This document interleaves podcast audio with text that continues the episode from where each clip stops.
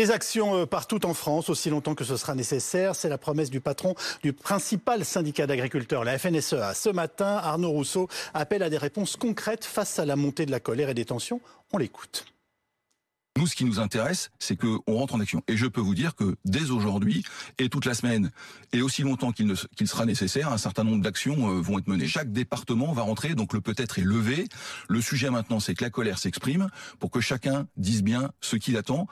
L'engagement de la FNSEA, c'est des revendications claires pour qu'on puisse avoir des réponses claires. Arnaud Rousseau et son homologue des jeunes agriculteurs, euh, Arnaud Gaillot, qui sont d'ailleurs en ce moment même reçus par Gabriel Attal. Bonsoir Anne-Sora Dubois, vous êtes évidemment à Matignon. Les deux hommes sont arrivés vers 18h. Oui, c'est ça, un peu avant 18h et visage très concentré pour Arnaud Rousseau, président de la FNSEA, et Arnaud Gaillot, président des jeunes agriculteurs. À eux deux, ils représentent plus de 260 000 adhérents, 260 000 agriculteurs et bien sûr leurs familles. Ça fait maintenant 50 minutes qu'ils sont quatre dans le bureau du Premier ministre, Gabriel Attal, son ministre de l'Agriculture, Marc Fesneau, et ces deux puissants leaders syndicaux pour tenter d'éteindre un incendie qui menace de se propager en effet, puisque le président de la FNSEA a annoncé pour les jours qui viennent des actions dans tous les départements, une alerte que le gouvernement prend très au sérieux. D'abord parce que ce malaise euh, vient de loin. Ça fait longtemps qu'il y a ces suicides d'agriculteurs. Ça fait longtemps que le malaise, voire le désespoir est grand au sein du monde agricole, nous ont dit un certain nombre de ministres. Et puis c'est un test social, mais aussi un test personnel pour Gabriel Attal, qui depuis le début de sa vie euh, politique a peu eu affaire au monde agricole et à ses responsables. Une heure de rendez-vous annoncée, donc ça devrait se terminer euh, très bientôt pour aboutir à un résultat qui a l'air très simple comme cela. Tout simplement faciliter la vie des agriculteurs, supprimer les normes inutiles, alléger les procédures et faire remonter leurs revenus. Tout ça prend du temps à concéder ce matin le ministre de l'Agriculture, Marc Ferreno. Mais malheureusement, pour l'instant, le gouvernement, du temps, il n'en a plus. Gabriel Attal avait promis d'accélérer à tous les niveaux. Il, il va lui falloir trouver très vite des solutions pour apaiser le monde agricole. Et on saura d'ici une dizaine de minutes s'il a réussi ce test social auprès de ces deux responsables agricoles. Sora Dubois en direct de Matignon avec Julien Taureau avec nous pour commenter et analyser cette situation euh, très inquiétante hein, de ceux qui nous nourrissent.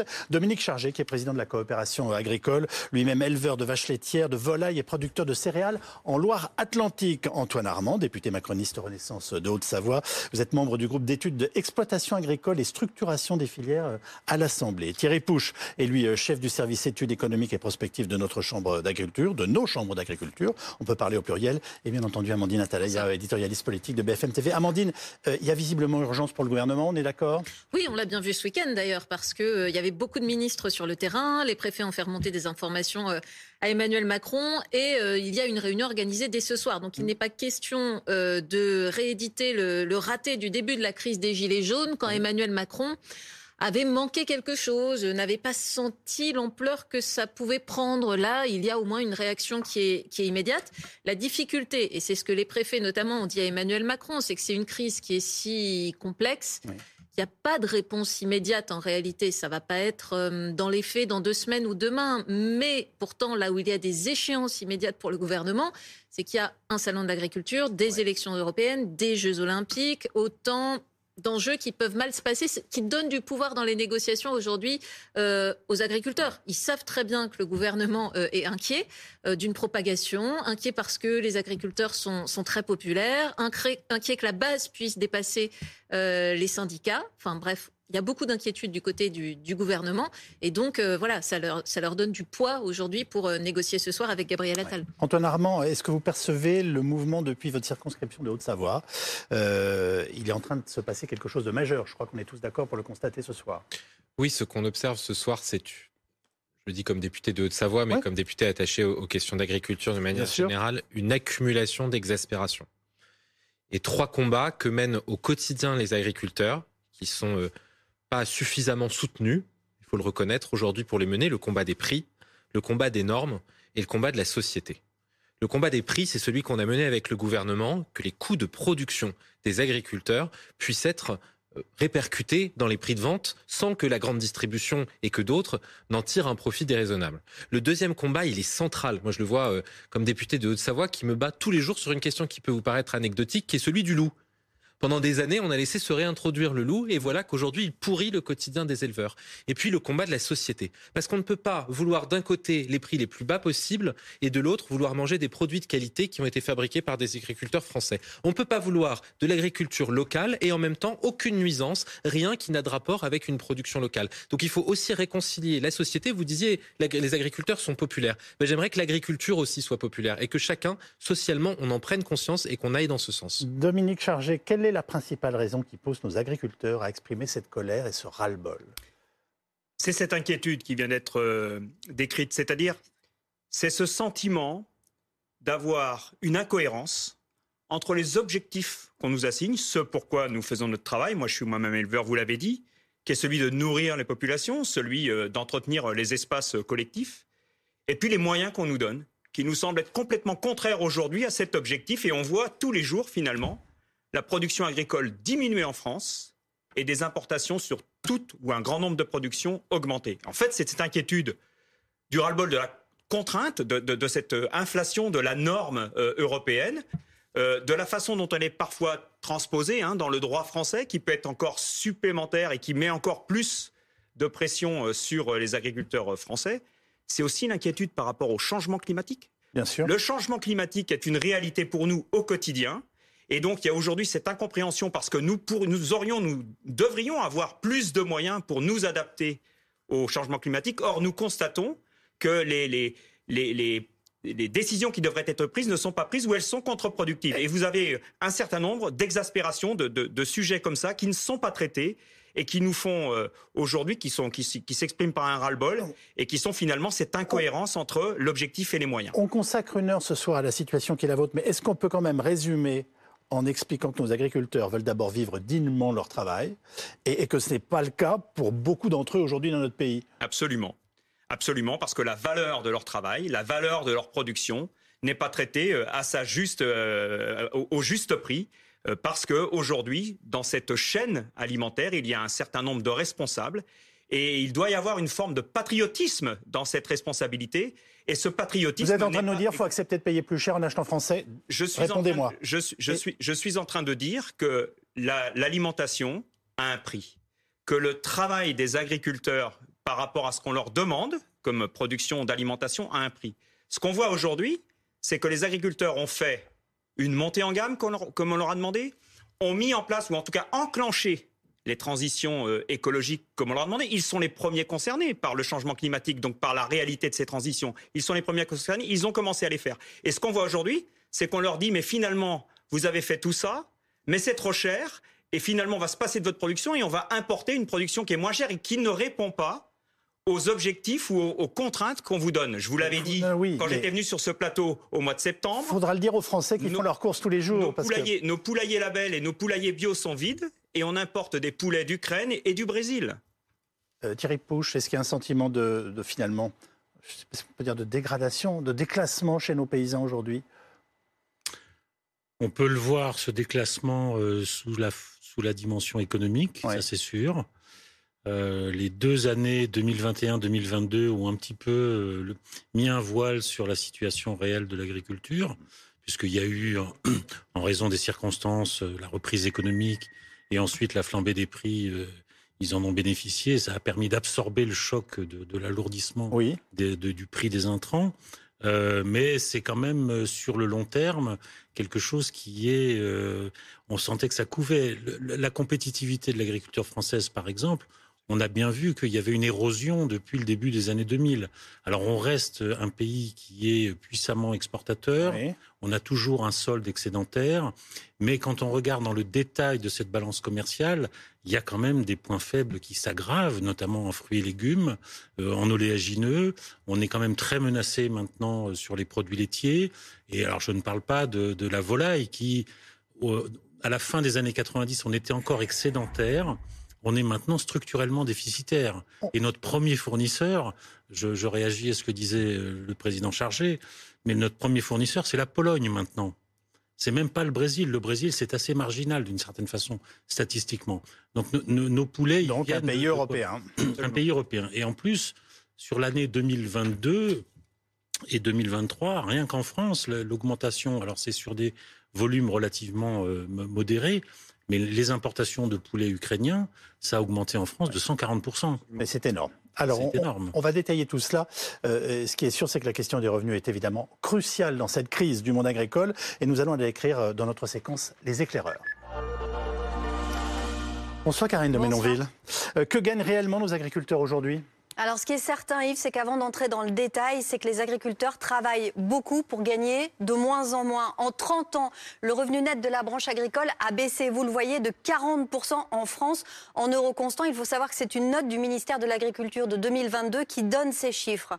Alors, pour parler revenus, on va s'adresser à l'INSEE en 2021. Le revenu disponible moyen des ménages agricoles, et je parle bien des ménages, c'est-à-dire l'homme et la femme, s'élève à 52 400 euros. Mais c'est un chiffre qui est trompeur parce qu'il faut savoir que seulement un tiers, c'est-à-dire très précisément alors pas ce chiffre-là, mais un tiers, 17 700 euros, proviennent de l'activité agricole. En réalité, la première source de revenus des ménages n'est plus l'agriculture, mais très souvent, c'est le salaire du conjoint qui travaille dans un autre secteur, voire une deuxième activité pour l'agriculteur quand il peut se le permettre.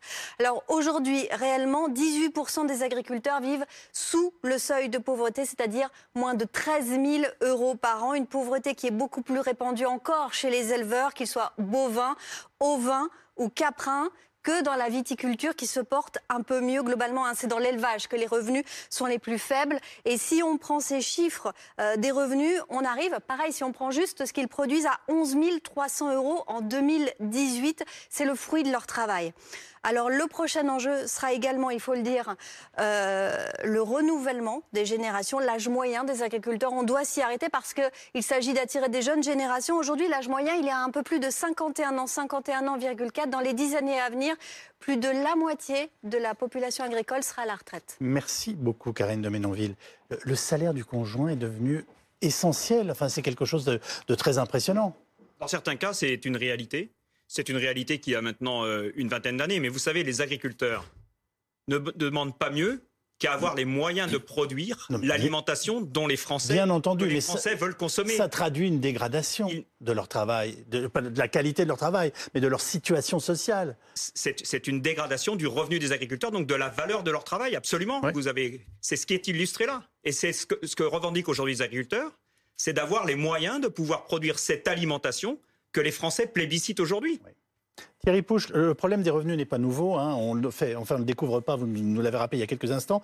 Mais les réponses qui ont été apportées, notamment lors de la mise en place de la fameuse loi Egalim, ne sont plus suffisantes visiblement aujourd'hui. Est-ce que vous pouvez nous en rappeler, on va dire, le principe et les limites? Alors, si, je prends la, loi Egalim dans sa deuxième version, euh, il y avait euh, cette intention de tenir compte des coûts de production des agriculteurs manifestement, euh, on a une grosse difficulté sur l'intégration dans les négociations de cette intégralité des coûts de production. Hmm. Ça, c'est une première chose. Ensuite, il y avait une autre ambition qui était tout à fait intéressante, c'est de faire en sorte que, par exemple, les produits issus de l'agriculture biologique représentent 20% hmm. euh, des, des, produits dans euh, les restaurations collectives. On en est à 7 aujourd'hui, donc on a quand même une marge de progression importante.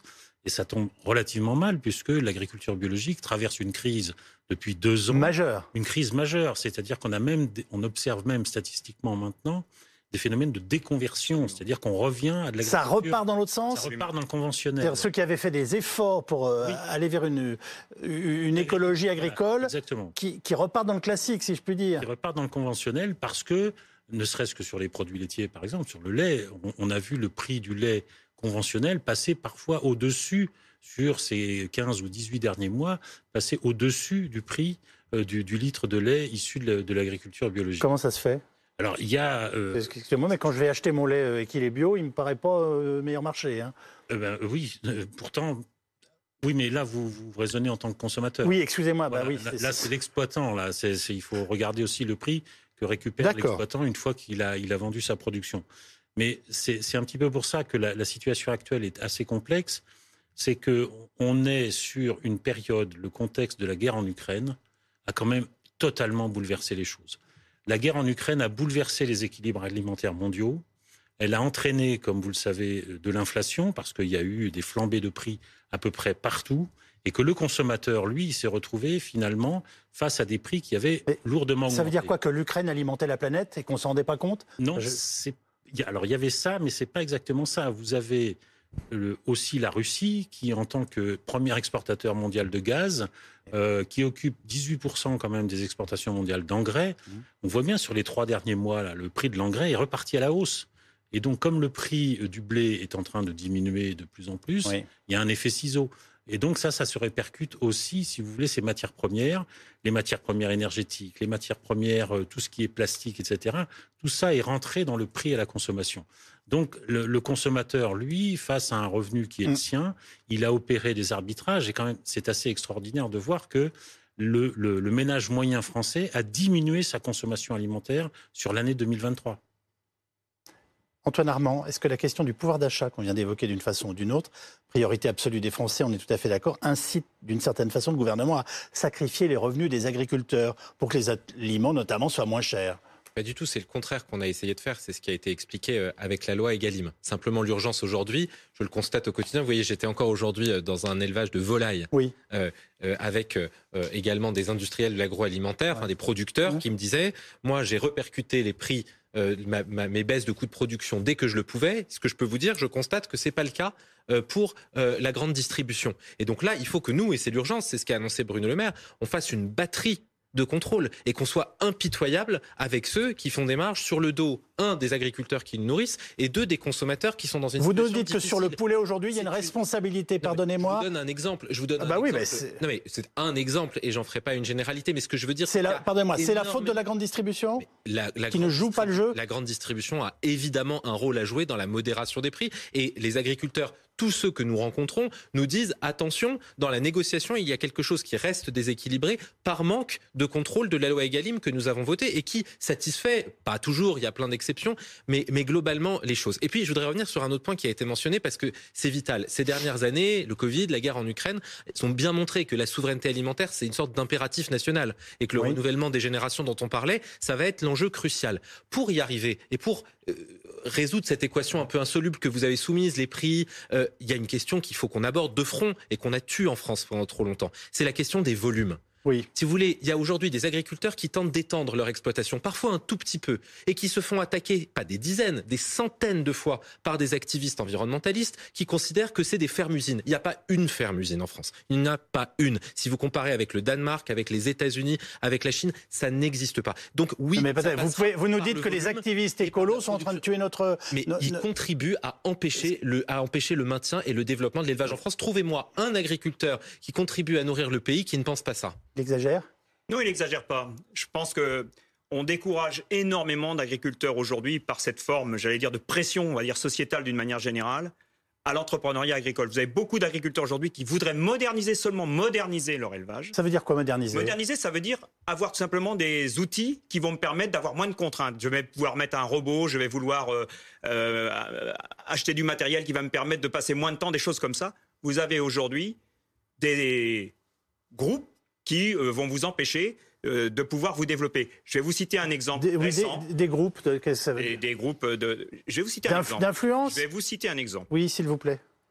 Il y a un éleveur qui veut euh, développer son élevage dans une région, je la citerai pas, qui a reçu un courrier anonyme qui est tout simplement signé de vos voisins et qui lui dit si vous voulez développer votre élevage, eh bien nous, mettons, nous mènerons tous les recours et nous, nous, nous vous empêcherons de le faire.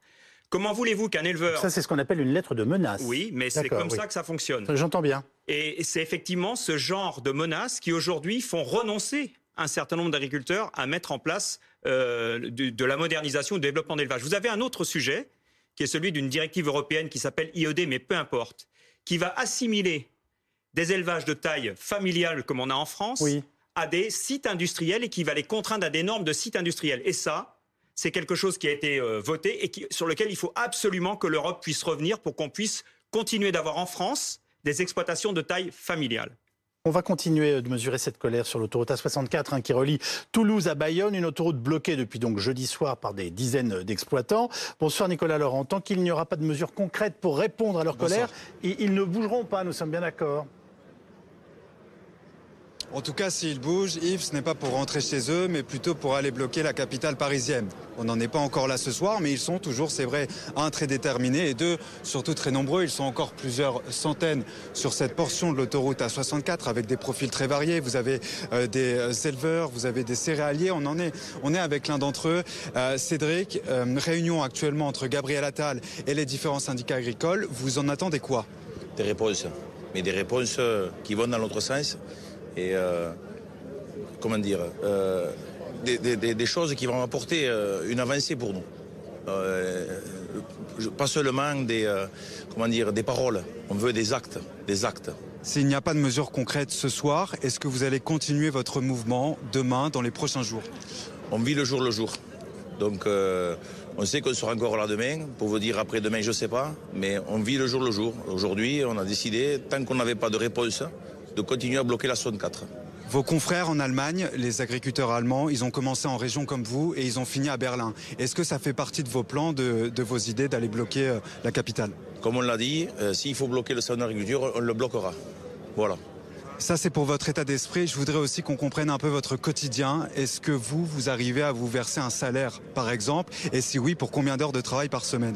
Un salaire, oui, mais avec des heures en face. Bon, mais ça, c'est c'est dans le monde agricole, les heures, surtout pas, personne ne les compte. Et aujourd'hui, il y a des gens qui travaillent, qui font autant d'heures que moi et qui n'arrivent pas à se sortir un salaire. Moi, j'ai la chance de pouvoir arroser, d'avoir des cultures. En plus de mon élevage, ça me permet de joindre les deux bouts. Merci Cédric. Détermination intacte. Euh, vous le voyez, il y a eu Carole Delga, la présidente de la région, qui est arrivée il y a quelques minutes. Mais ces agriculteurs derrière moi, ils attendent désormais un haut responsable du gouvernement, Gabriel Attal par exemple, ou Marc Fesneau, l'agriculteur, le ministre de l'Agriculture, et surtout euh, des mesures concrètes, moins de taxes, moins de bureaucratie et des salaires décents.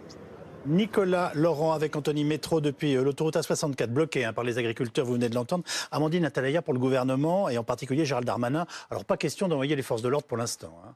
Euh, non, d'ailleurs, son entourage euh, a fait savoir aux journalistes, a envoyé la, même phrase à peu près à tout le monde. On n'envoie pas de CRS sur des gens qui souffrent.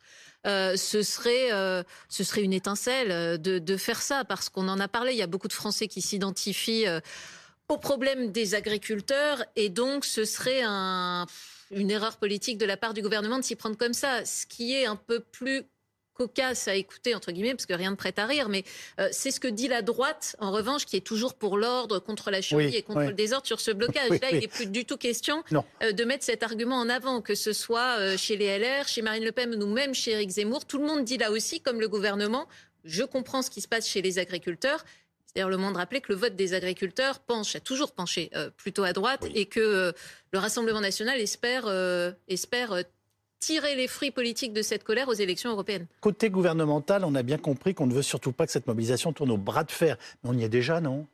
Euh, on, y est, mais euh, par exemple, ça ne s'est pas propagé, par exemple, à toute la France. Vous voyez, il y a des régions, la Bretagne, euh, par exemple, est pour l'instant épargnée par, par ce mouvement. Donc, ce qui les intéresse aussi, c'est de voir si vraiment ça va se répandre et ça va prendre ou pas. Est-ce qu'aussi ça va contaminer d'autres professions Est-ce que les routiers, par exemple, vont se dire euh, on lance nos forces dans la bataille? Les boulangers, euh, d'autres qui aussi euh, souffrent et auquel cas, là, ça deviendrait vraiment dangereux pour le gouvernement. Il y a déjà un point où on comprend de toute façon qu'ils vont lâcher vite, mais c'est symbolique, c'est les normes. tout le monde a dit, Bruno Le Maire et d'autres, il faut, c'est le mot d'une ministre d'ailleurs, il faut foutre la paix aux agriculteurs, il faut simplifier. Et donc, il va y avoir un effort là-dessus, au moins symboliquement dans un premier temps, pour essayer d'annoncer des, des choses plus simples pour les agriculteurs. Alors, Dominique Chargé, l'autre tension majeure, c'est le ras-le-bol des normes imposées par l'Europe. Oui. Vous avez commencé à l'aborder il y a quelques instants. Normes qui, selon nos agriculteurs, ne s'appliquent qu'à eux et pas à la concurrence internationale.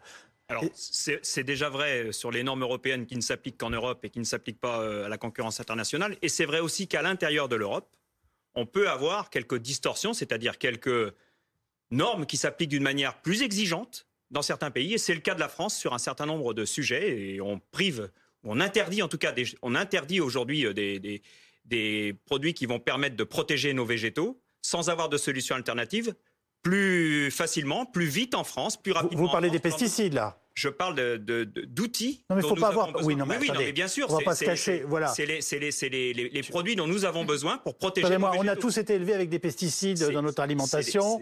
Je, ne, pas le dire. Voilà, c'est pas. C'est les, produits dont nous avons besoin pour protéger nos, nos cultures, mmh.